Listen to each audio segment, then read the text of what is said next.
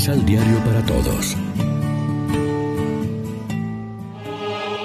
Proclamación del Santo Evangelio de nuestro Señor Jesucristo, según San Lucas.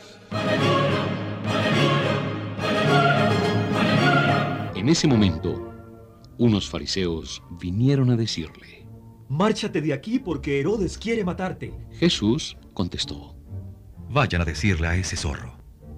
Mira que hoy y mañana arrojo demonios y hago curaciones, y al tercer día llego a mi término. Pero hoy, mañana y pasado mañana, tengo que seguir mi camino porque no conviene que un profeta sea muerto fuera de Jerusalén. Jerusalén, Jerusalén, que matas a los profetas y apedreas a los que se te envían. ¿Cuántas veces he querido reunir a tus hijos como la gallina reúne a sus polluelos debajo de sus alas? Y tú no lo has querido. Pues bien, ustedes se quedarán con su casa vacía. Y les digo que ya no me verán hasta que llegue el tiempo en que ustedes dirán, bendito sea el que viene en el nombre del Señor. Lección Divina Amigos, ¿qué tal? Hoy es jueves 27 de octubre. Ya a esta hora, como siempre, nos alimentamos con el pan de la palabra.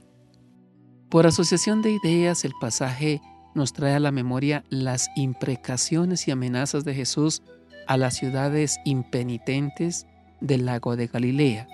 El fracaso de su misión en Galilea se hace extensivo a Jerusalén, a la ciudad santa y pecadora, elegida y maldita, que también rechaza a Cristo Debido a eso, la casa de ustedes quedará abandonada, predice Jesús, citando al profeta Jeremías, alusión probable a la ruina de Jerusalén y de su templo.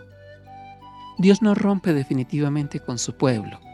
Queda aún una última oportunidad, dice Jesús, me volverán a ver el día en que exclamen, bendito el que viene en nombre del Señor.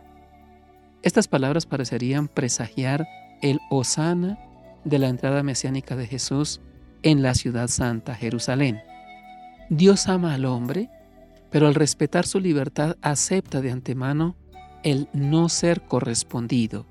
Sin embargo, no deja de ser antinatural rechazar su amor. Escribía San Basilio Magno, nadie nos ha enseñado a gozar de la luz, a amar la vida, a querer a nuestros padres y educadores. Así también y con mayor razón, el amor a Dios no es algo que pueda enseñarse con normas y preceptos, sino que desde que empieza a existir este ser vivo que llamamos hombre, es depositada en él como semilla una fuerza espiritual que encierra en sí misma la facultad y la tendencia al amor. Exclamaba San Pablo, ¿quién podrá apartarnos del amor de Cristo? la aflicción, la angustia, la persecución, el hambre, la desnudez, el peligro, la espada. En todo esto vencemos fácilmente por aquel que nos ha amado.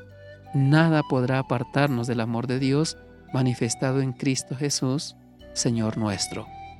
Reflexionemos.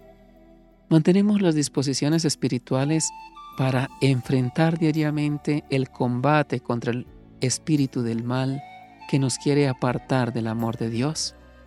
Oremos juntos. Reúnenos como hijos tuyos a la sombra de tus alas, Señor, y convierte nuestro corazón de piedra en otro de carne, capaz de agradecer el amor sin igual que nos muestras, para que no tengas que llorar también sobre nosotros. Haz que nada ni nadie nos aparte del amor de Cristo. Amén. María, Reina de los Apóstoles, ruega por nosotros.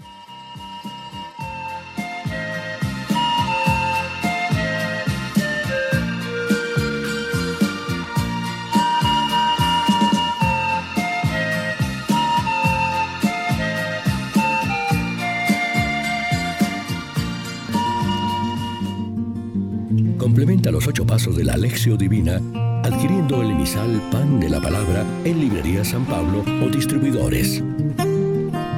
Más información www.sanpablo.co Pan de la Palabra.